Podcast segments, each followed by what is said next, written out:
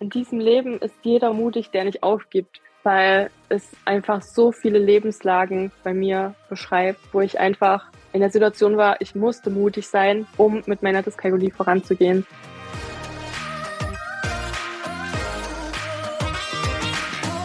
Herzlich willkommen zu dieser Folge deines Lieblingspodcasts Potenzialfrei. Stark mit Leserechtschreibschwäche und Rechenschwäche. Danke, dass du so treu diesem Podcast zuhörst. Ich durfte Chrissy kennenlernen Sie hat auch sofort Ja gesagt zu einem Gespräch mit mir. Bei Chrissy wurde erst ganz, ganz spät festgestellt, dass sie eine Dyskalkulie hat, also schon nach der Schulzeit und am besten sie erklärt es selber, darum werde ich gar nicht so viel erzählen. Mutig geht Chrissy ihren Weg und apropos, auch du kannst deinen Weg mutig gehen.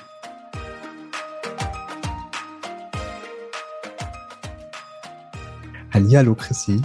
Ich finde es total schön, dass du da bist und Zeit hast und auch sofort Ja gesagt hast, als ich dich dir gefragt hatte, ob du mit in den Podcast kommst. Danke dir für die Einladung auf jeden Fall. Ich habe mich sehr gefreut und ja, das ist meine zweite Podcastaufnahme und das macht mir riesig Spaß. Ja, damit sich keiner wundert, im Hintergrund läuft gerade eine kleine Katze lang, die total aufgeregt ist, weil es das erste Mal schneit. Sag mal, Chrissy, wann fiel denn das bei dir auf, dass das einfach bei dir ein bisschen anders läuft als vorgesehen in der Schullaufbahn? Also in der Schule fiel es, glaube ich, meinem Umfeld relativ spät auf. Ähm, erst so am Gymnasium, ich glaube so fünfte, sechste Klasse hat man sich so langsam angefangen, Sorgen zu machen. Ähm, durch die Grundschule bin ich relativ okay durchgekommen. Da ging noch alles mit auswendig lernen und ähm, viel üben. Aber dann ab dem Gymnasium ging es halt nicht mehr, dass man alles auswendig lernt und für jede Rechnung dann die Antwort im Kopf hat, auch wenn man ein fotografisches Gedächtnis hat, man kann sich einfach teilweise ja die Dinge nicht mehr merken, wenn die auf einmal nur die Aufgabe gedreht aufgeschrieben ist, ähm, ist es was komplett anderes für einen. Und ja, als dann Chemie und Bio noch hinzukam und Physik, da ist es erst so richtig aufgefallen, weil ja alles einfach mit Zahlen geprägt ist und ja. Was ist dann passiert, als es aufgefallen ist? Ja, an die Diagnose Dyskalkulie hat nie jemand gedacht, ähm, bis ich aus der Schule raus war. Ich bin halt immer zu mehr Lernen gezwungen worden quasi. Ich, es wurde immer gesagt, ja, du bist einfach ein Mädchen, du kannst es einfach nicht, Mädchen liegt es nicht so oder ähm, du musst mehr lernen, mach weniger Sport. Also ich war halt sportlich sehr aktiv und ähm, war halt eigentlich fast jeden Tag beim Training. Dann wurde mir halt das Training gekürzt, damit ich mehr lernen kann, ähm, was ja einfach noch mehr frustriert hat. Ähm, und ja, selbst wenn ich dann zu Hause mit meinen Eltern das alles gemacht habe und ich zu Hause in Ruhe alles konnte und ich am nächsten Tag das wiedergeben sollte oder eine Klausur dazu geschrieben habe, war einfach alles weg. Und ja, das hat einfach frustriert, das jahrelang zu hören und ja. Jetzt hast du gerade gesagt, dass, dass es erst nach der Schule irgendwie diagnostiziert worden ist oder aufgefallen ist. Wie ist es denn dazu gekommen, dass dann überhaupt nochmal geguckt wurde? Also das war so, ich war ähm, die ganze Zeit, seit bei meinem Bruder in der ersten Klasse Legasthenie diagnostiziert worden ist, ähm, mit meiner Mutter dahingehend aktiv, dass wir uns über dieses Thema informiert haben. Meine Mama ist Vorsitzende im Landesverband hier in Sachsen geworden, ähm, ist in einer Selbsthilfegruppe beigetreten und hat da immer Veranstaltungen gemacht. Ich war immer mit dabei. Ähm, und ich glaube, dadurch, dass wir uns für dieses Thema so interessiert haben und darauf fokussiert haben, ist uns gar nicht bewusst geworden, dass es bei mir eine Dyskalkulie sein kann. Ähm, weil ich halt sonst überall, ja, kam ich ja durchs Leben. Es war halt nur immer diese mathelastischen Fächer, wo es halt so krass aufgefallen ist. Äh, Im Sport, beim Einkaufen und so. Das war ja damals noch nicht so, dass ich mich da auf die Zahlen fokussieren musste oder mit Bus und Bahn fahren. Wir haben in der Kleinstadt gelebt, konntest alles mit den Füßen erreichen quasi. Und ähm, ja, das ist dann erst aufgefallen, als ich nach Malta ins Jugendcamp mit Sonja, ähm, die auch schon im Podcast bei dir war, ähm, geflogen bin. Und zwar bin ich mit dem Hintergrund dahin geflogen, mehr Informationen für Menschen mit Legasthenie für uns, zu uns nach Sachsen zu holen. Wie läuft das so in anderen Ländern um uns ringsherum? Und da waren dann auch welche dabei, die hatten Legasthenie und Dyskalkulie. Und ich habe halt immer erst nur die Erfahrung von meinem Bruder erzählt oder den Menschen mit Legasthenie, die ich kannte. Und dann haben die mich gefragt, und was ist jetzt mit dir? Wie sieht's bei dir aus? Hast du irgendwelche Probleme? Und da kam ich dann so ins Grübeln über die Tage und habe mich dann mit den Leuten ausgetauscht und habe dann von anderen das Feedback bekommen, hey, guck mal, das könnte eine Dyskalkulie sein. Ähm, lass das doch einfach mal testen. schlimm kann es ja nicht ausgehen. Also entweder ich habe dann die Diagnose oder ich habe sie halt nicht. Ähm, und wenn ich sie nicht habe, ist es genau wie vorher. Wenn ich sie aber habe, kann ich was dagegen tun. Und ja, die liebe Sonja hat mich dann sehr unterstützt und ähm, mich motiviert, dass ich die Diagnose mir einhole quasi. Und ja, es war so eindeutig, dass ich Dyskalkulie habe. Ähm, in der Diagnose dann, dass man schon drüber lachen konnte, eigentlich, dass es so klar war. Genau, und so ist es dann erst nach der Schulzeit gekommen und bin dann quasi nicht nur mit vielen Erlebnissen zu Legasthenie, sondern auch zur Dyskalkulie zurückgekommen und es tat einfach gut, dann zu wissen, was man hat. Und was war für dich dann die, die Folge nach der, ähm, nachdem klar war, du hast eine Dyskalkulie? Hat sich das irgendwie noch weiter ausgewirkt auf dich? Die Diagnose hat mich zu einem erleichtert, weil ich endlich wusste, es liegt nicht an mir. Egal wie viel ich gebe, ich kann nie das erreichen, was jemand ohne eine Dyskalkulie im Mathematikbereich erreichen kann. Egal wie viel Power ich da reingebe.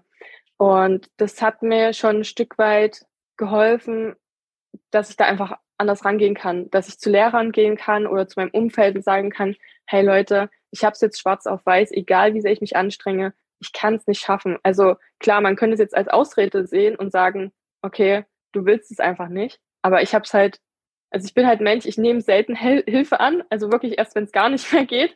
Und ich glaube, das hat mein Umfeld halt auch gemerkt, ähm, weil es mir halt auch unangenehm war, dann nach Hilfe zu fragen. Aber dadurch war es dann halt ein Stück einfacher, weil ich konnte sagen, hey, das hat auch mit meiner Dyskalkulie zu tun. Ich kann es einfach nicht verstehen, wenn du mir die Uhrzeit einfach am Telefon sagst oder den Termin. Bitte schreib's mir nochmal, damit ich es genau weiß. Oder halt, wenn ich jetzt zum Beispiel Bus und Bahn fahren muss, dann kann ich halt einfach die Leute fragen, hey, kannst du mir das raussuchen, ähm, damit ich wirklich bei dir pünktlich ankomme oder zu unserem Termin. Und ja, es war auf jeden Fall einfach eine Erleichterung. Und klar bin ich dann ähm, in der Jahr gewesen, in, bei den jungen Aktiven. Ich war da auch Sprecherin, ich hatte Sonja abgelöst und ich war am Anfang halt auch die einzige mit Dyskalkulie in der Jahr, die halt regelmäßig bei den Workshops dabei war. Und es war halt auch für mich schwierig. Klar, es waren halt irgendwie alles Gleichgesinnte, aber niemand hatte halt Dyskalkulie. Und man hat sich trotzdem wieder alleine gefühlt. Und ich kannte halt auch niemand aus meinem Umfeld, und mittlerweile ist die Jaja so groß gewachsen, dass auch einfach viele Leute mit Dyskalkulie jetzt den Mut haben, vielleicht auch durch meine Videos, die ich bereits gedreht habe für Galileo und Shudoku, dass sie gesagt haben, okay, da gibt's doch andere und ich will die kennenlernen und ich brauche den Austausch. Und das sind so wundervolle Menschen jetzt dabei und das ist einfach so toll, auch das Erlebte bei anderen wiederzusehen. Also klar, es ist traurig, weil es denen teilweise genauso ergeht wie mir, aber es ist halt auch schön, sich mit Menschen drüber austauschen zu können. Und ja, das ist einfach eine Erleichterung. Nee, kann ich völlig nachvollziehen. Ist ja auch so, ne? Dann festzustellen, oh, da gibt's ja noch andere. Genau.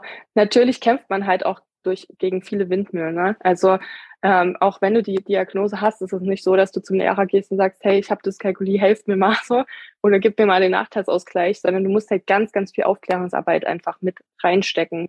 Du brauchst am besten, wenn du es in jungen Jahren hast, deine Eltern hinter dir, die dich unterstützen. Und auch im Erwachsenenalter ist es wichtig, ein supportendes Umfeld einfach zu haben, die auch Bescheid wissen und die halt auch darauf achten. Ähm, zum Beispiel, zum Beispiel bei einem Spieleabend oder so. Meistens spielt man ja Spiele mit Würfeln, wo es Zahlen gibt oder Poker oder Monopoly oder irgendwas. Und das sind halt für mich so Dinge, ähm, die haben mich anfangs halt einfach ausgegrenzt, weil ich halt ich konnte es nicht mitspielen. Egal, selbst wenn ich es versucht habe, bin ich halt quasi letzte geworden, als erstes rausgeflogen, kam nicht mit. Ähm, ja, weil ich das einfach gar nicht so verarbeiten kann so schnell. Und als ich das dann offen meinen Freunden kommuniziert habe, dass halt auch Spiele davon betroffen sind, ähm, geben sie jetzt mehr Acht darauf, dass halt auch Spiele dabei sind, die ich halt mitspielen kann. So, ähm, oder die halt dann ein Zweierteam sind oder wo man halt offen die Zahlen hat, so dass ich halt Hilfe haben kann, wenn ich sie brauche. Ähm, und das ist ganz wichtig gewesen für mich, ähm, da auf allen Ebenen auf jeden Fall Aufklärungsarbeit zu leisten. Auch wenn es den einen oder anderen vielleicht mittlerweile nervt, aber es ist halt immer noch nicht überall in den Köpfen verankert, dass es Legasthenie und Dyskalkulie gibt. Und deswegen finde ich deinen Podcast auch so wundervoll, weil so viele Menschen einfach jetzt auch Podcasts hören und ja, das dann viel mehr Leute erreichen kann. Ich finde auch, also das, was du sagst, ne, bei, bei Dyskalkulie, dass es eben noch nicht so bekannt ist und äh, dass es unheimlich wichtig ist, darauf aufmerksam zu machen, dass es genauso wie ähm, Leserechtschreibschwäche eben auch eine Rechenschwäche existiert und dass man da auch ähm, Unterstützung braucht. Genau. Wie ist denn dein Lebensweg dann weitergegangen, nachdem klar war, okay, du hast die Dyskalkulie? Ähm, warst du dann auch in der Ausbildung oder im, im Studium? Genau, nachdem ich die Diagnose dann hatte, war ich ja gerade ähm, fertig mit der Realschule. Also ich bin dann vom Gymnasium irgendwann gewechselt auf die Realschule, weil ich einfach nicht permanent die Klassen am Gymnasium wiederholen hätte können. Ähm, und ja, nach der Realschule habe ich dann meine Ausbildung angefangen ähm, zur Erzieherin. Da hatte ich erstmal den Sozialassistenten vor mir. Da gab es halt zwei Jahre lang kein Mathe. Das war super erholsam, super. Also da war ich einfach im Kopf frei und hatte quasi nur den Alltagsstress Stress mit Dyskalkulie. Und ähm, ja, dann kam halt die, der Erzieher nach den zwei Jahren Sozialassistent. Und da hatte ich dann versucht, mein Fachabitur mitzumachen. Ähm, und da war es halt schwierig, dieser Lehrerin, die da vor mir saß, klar zu machen, dass es Dyskalkulie gibt. Ähm, sie war schon sehr alt eingesessen und war der Meinung, Dyskalkulie gibt es nicht, Rechenspeicher gibt es nicht und ähm, ich könnte keinen Nachteilsausgleich bekommen. Und im Fachabitur waren wir halt nur fünf oder sechs Leute, wenn ich mich richtig erinnere. Also es gäbe die Möglichkeit, mir Nachteilsausgleich zu gewähren, indem man einfach allen länger Zeit gibt oder halt mir einen, einen Platt gewährt oder irgendwas anderes. Ne? Weil so krass mathelastig in dem Sinne, wie man sich das im Normalabitur vorstellt, war es halt nicht. Es war halt eher alles Erzieher gebunden. Das heißt, wir haben halt viele Projekte, wir haben Kitas geplant und ähm, damit halt gerechnet, wie viel Essen brauchen wir, wenn wir jetzt ein Fest veranstalten oder irgendwas. Also es war halt möglich, dass ich es hätte schaffen können, hätte ich diesen Nachteilsausgleich bekommen. Und ja, es war halt einfach schade, da gegen die Windmühlen zu kämpfen einfach. Und das war schon sehr, sehr schwer, da in der, in der Erzieherausbildung dann die, das Fachabi abzuschließen. Also ich wurde dann halt leider auch krank und konnte mein Fachabi dann nicht schaffen, beziehungsweise die Ausbildung beenden. Und habe dann jetzt die ganze Zeit auch nicht in der Kita oder so gearbeitet mit Kindern, sondern habe mich mit anderen Jobs über Wasser gehalten und habe zwischendurch ein Grafikdesignstudium gemacht, äh, weil ich sehr kreativ bin und gerne zeichne und gerne Dinge entwerfe für Menschen. Und da war dann halt das Problem, dass es dann auf Online umgeschwenkt ist. Also ich habe dann nur das Grundstudium abgeschlossen und da war halt auch Videoanimation dabei.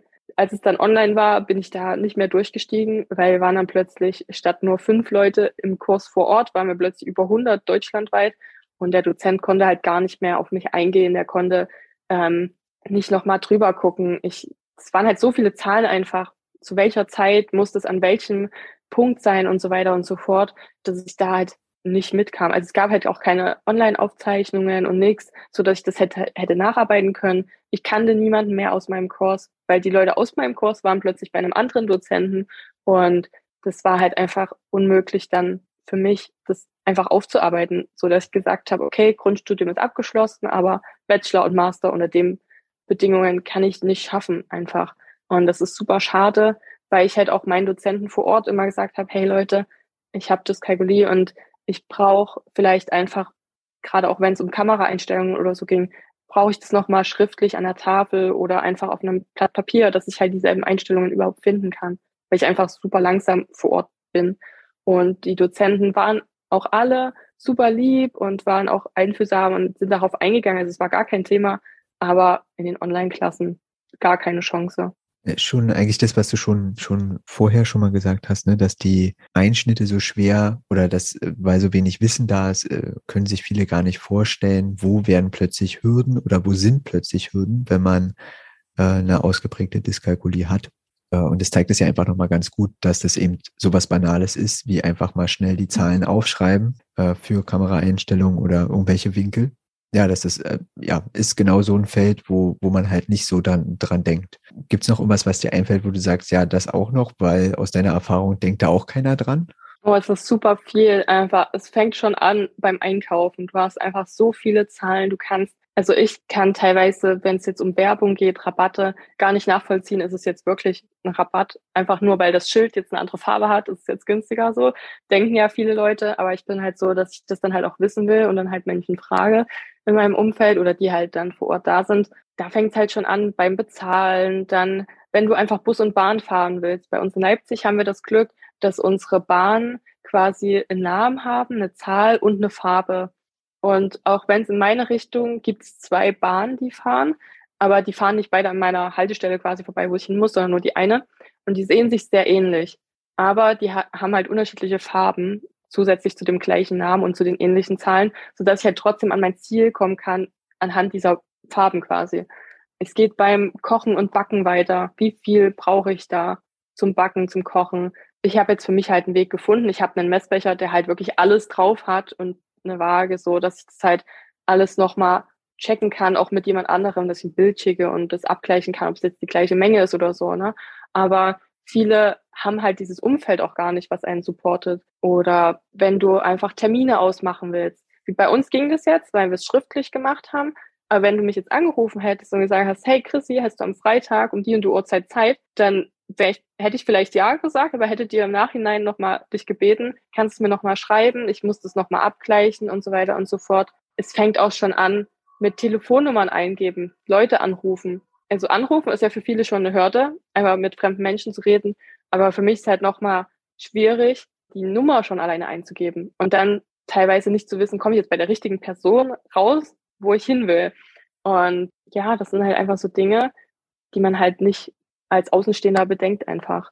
Oder halt, in welche Etage muss ich mit dem Fahrstuhl fahren, welche Adresse. Es sind ja überall so viele Zahlen, wenn du eine Postkarte schicken willst oder irgendwas. Du hast einfach so viel im Alltag mit Zahlen. Jedes System in Deutschland basiert ja auf Zahlen und das ist einfach super schwer, den Zahlen nicht zu begegnen im Alltag, selbst wenn du es versuchst. Das ist halt einfach unmöglich. Ich glaube, das ist ähnlich schwer nachzuvollziehen, wie wenn man eine LAS hat, wie viel Buchstaben eigentlich im Alltag sind und wie viel gelesen wird und irgendwo mal schnell was geschrieben, was, was einfach untergeht, wenn man äh, das, wenn man keine Schwierigkeiten hat in dem Bereich. Genau. Wobei für Legasthenie hast du ja jetzt mittlerweile die ein oder andere Hilfestellung. Ne? Es gibt diese Stifte, mit denen du Bücher lesen kannst, du einfach über das Wort gehst und die lesen dir es vor. Oder allgemein die Vorlesesoftware. Das gibt's ja für uns Menschen mit Dyskalkulie gar nicht. So. Und das ist halt einfach schade, weil so vieles, was es für Legasthenie gerade auch im Nachteilsausgleich gibt, könnte man eins zu eins auch für die Dyskalkulie umsetzen. Aber es scheitert halt an der Umsetzung. Und das ist super schade.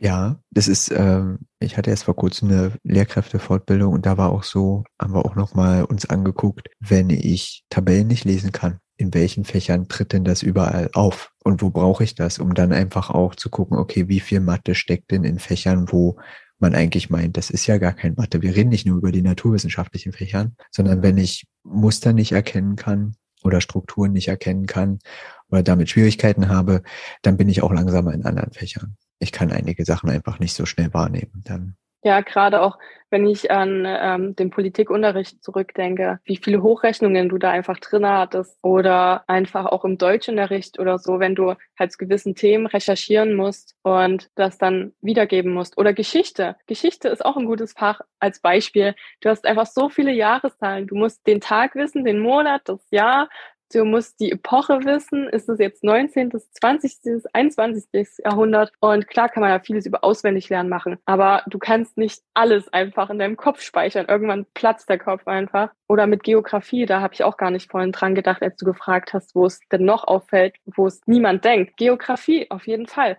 Ich habe halt auch kein Raumlage Verhältnis quasi. Schon alleine in einem eigenen Raum wüsste ich jetzt nicht, wie groß ist der oder was auch immer. Und wenn du dann noch wissen musst, wie lang ist dieser blöde Fluss, wie groß ist das Land, wie viele Einwohner hat das Land oder halt auf einer Karte zu orientieren, die halt nicht beschriftet ist. So, also klar, über Form kann ich mir vielleicht das ein oder andere Land erraten, aber zur LK, wenn du vorne stehst und plötzlich zur Prüfung 150 Länder lernen solltest und die alle auswendig lernen sollst. Ähm, Hauptstädte habe ich geschafft, aber es hat halt irgendwann an den Zahlen dazu gehörig ist es einfach gescheitert. Also es hat nicht funktioniert, dass ich alles einfach kann. Und das ist, glaube ich, auch ein Fach, wo halt niemand dran denkt. Oder Musik. Musik ist auch noch ein Beispiel. Ich habe gar kein Taktgefühl. Selbst wenn ich versuche mitzuzählen, funktioniert nicht. Also da kannst du mir 10.000 Tipps an die Hand geben für Gitarre spielen, Flöte spielen, was auch immer. Es klappt einfach nicht. Also das sind halt einfach so banale Dinge, wo halt keiner dran denkt. Ja, vielen Dank, dass du das so ausführlich machst. Ich denke, dass das auch ganz vielen hilft oder ein Aha-Moment gibt. Sag doch mal, du hattest darüber gesprochen, dass du dann entschieden hast, okay, das Studium kannst du so nicht weiterführen unter den Bedingungen.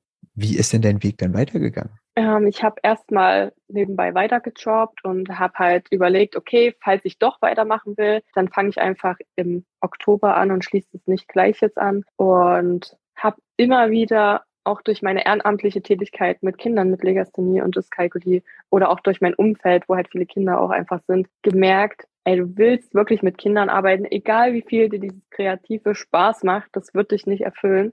Und habe dann nach Möglichkeiten gesucht, wieder mit Kindern zu arbeiten und ja, habe dann meine Individualbetreuung quasi gefunden, wo ich jetzt mein Kind eins zu eins begleiten darf und in der Gruppe, in der Krippe bin und es macht einfach super viel Spaß und ist genau das, was ich wollte. Du hattest auch schon kurz mal im Nebensatz gesagt, ja, und dann war ich schon mal in der Doku und da.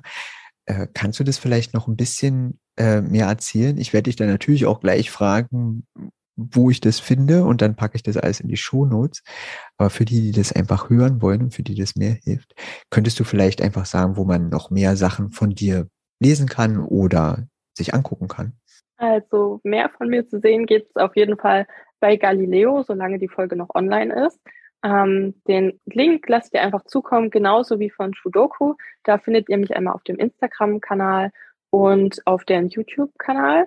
Genau, ansonsten habe ich ein Interview für die Zeit gegeben gehabt, für den Wissensteil und war in der Laura als Mensch der Woche.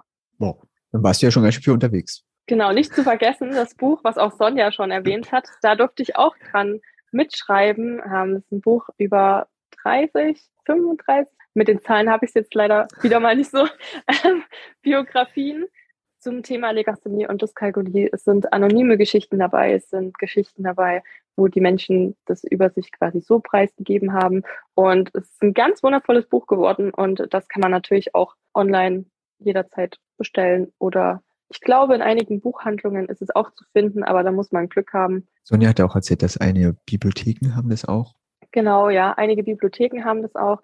Ich weiß jetzt leider bei mir in Leipzig nicht. Da würde mir nur die ähm, Blindenbibliothek einfallen. Müsste ich aber nochmal nachfragen, ob sie es haben. Ansonsten, auf jeden Fall kann man es bei Thalia online bestellen, da habe ich das schon gesehen. Oder einfach über Sonja ihre Instagram-Seite. Sie hat das da auch verlinkt. Oder auf meiner Instagram-Seite findet man auch alles in den Highlights des Kalkuli dazu, wo ich schon war und auch die ganzen Artikel, auch die Petition, die jetzt gerade gelaufen ist, noch läuft in Bayern ähm, zum Thema Dyskalkulie-Nachteilsausgleich. Da wird ja gerade ganz viel daran gearbeitet, dass es auch an die Politik rankommt und dass da einfach der Nachteilsausgleich endlich in der Schule ähm, verankert wird. Das ist ganz, ganz wichtig und es ist gut, wenn das viele Menschen wissen und viele Menschen unterstützen, ähm, damit jeder die gleichen Chancen quasi im Schulalltag, Studium, Beruf haben kann. Ja, vielen Dank. Gibt es noch irgendwas, was dir ganz, ganz wichtig ist, was du sagen möchtest? Ja, also was ich allen Menschen mit Legasthenie und Dyskalkulie auf den Weg geben möchte, bleibt einfach dran, seid offen, geht offen damit um, sucht euch Hilfe, wenn es nicht in eurem Familienumfeld ist oder in der Schule, sucht euch auf jeden Fall Freunde, die euch supporten oder irgendwelche Erwachsenen, die ihr fragen könnt. Geht zur Jahr, fragt die Löcher in den Bauch, die sind dafür da, euch zu helfen und ja, gebt einfach nicht auf. Ihr seid alle wundervoll, so wie ihr seid. Und auch eure Legasthenie und Dyskalkulie kann was ganz Wundervolles auch sein, wenn man seine anderen Qualitäten gut ausspielt und weiß, damit umzugehen. Definitiv. Und bei manchen ist genau das das Richtige, was sie brauchen, um zu ihrem selbstbestimmten Leben und erfüllten Leben zu kommen. Ja, manchmal braucht man einfach den Reminder, dass man auch, wenn man das hat, trotzdem wundervoll ist und trotzdem ganz, ganz viel schaffen kann. Wenn ich an Natascha denke und an ihr Studium, die einfach jetzt was mit Buchstaben und Wörtern einfach äh, mit ihrer Legasthenie studiert. Ähm, das ist einfach so wundervoll, dass man sich trotzdem trotz dass man sich dessen bewusst ist, sich genau dafür entscheidet. Weil da ist es zum Beispiel bei mir gescheitert in ganz vielen Studiengängen, wo halt einfach das Statistiksemester ich nicht hätte überleben können, weswegen ich mich dagegen entschieden habe. Und ja, vielleicht habt ihr den Mut, euch trotzdem ranzuwagen und mit ganz viel Support aus eurem Umfeld das zu schaffen. Denn es ist auch für uns möglich. Ich habe nur eine kleine Frage an dich. Und zwar, welches Lebensmotto begleitet dich denn? Ähm, welches Lebensmotto mich begleitet? Ich habe einmal in diesem Leben ist jeder mutig, der nicht aufgibt, für mich gefunden, weil es einfach so viele Lebenslagen bei mir beschreibt, wo ich einfach in der Situation war, ich musste mutig sein, um mit meiner Dyskalkulie voranzugehen. Und ähm, es begleitet mich auch jetzt noch, äh, wenn ich daran denke, dass ich bei unserem Volleyballverein einfach in der Instagram-Story zu ganz vielen Menschen spreche, obwohl ich sonst eher in mich gekehrt bin und mit nicht so vielen Menschen rede oder halt bei Galileo war, Trudoku oder jetzt mit dir spreche. Das ist halt für mich auch ein Riesenschritt, mutig zu sein. Und ich mache das nicht, weil ich das Bock drauf habe, sondern weil ich jetzt einfach den Hintergedanken habe, ich möchte Menschen erreichen und ich möchte, dass es anderen besser geht und ich möchte, dass diese Menschen sich nicht alleine fühlen. Und ja, das ist mir halt ein großes Anliegen einfach. Und das ist das, was mich vorantreibt, denke ich, anderen Menschen zu helfen und meinen Mut an den anderen weiterzugeben. Ja, vielen Dank dafür und vielen Dank für deine Zeit. Immer wieder gerne. Na dann bis zum nächsten Mal. Na dann, ich warte auf deine Einladung. Ich möchte Danke sagen. Ich freue mich sehr, dass du diesem Kanal positives Feedback gibst. Ich bin dankbar für jede einzelne Bewertung, ob auf dieser, Spotify oder Apple Podcast. Schreib mir also gerne eine Bewertung und empfehle mich deinen Liebsten weiter. Dann können wir gemeinsam unseren Weg gehen. Ich freue mich von dir zu hören. Alles Liebe. Es ist fantastisch, dass es dich gibt.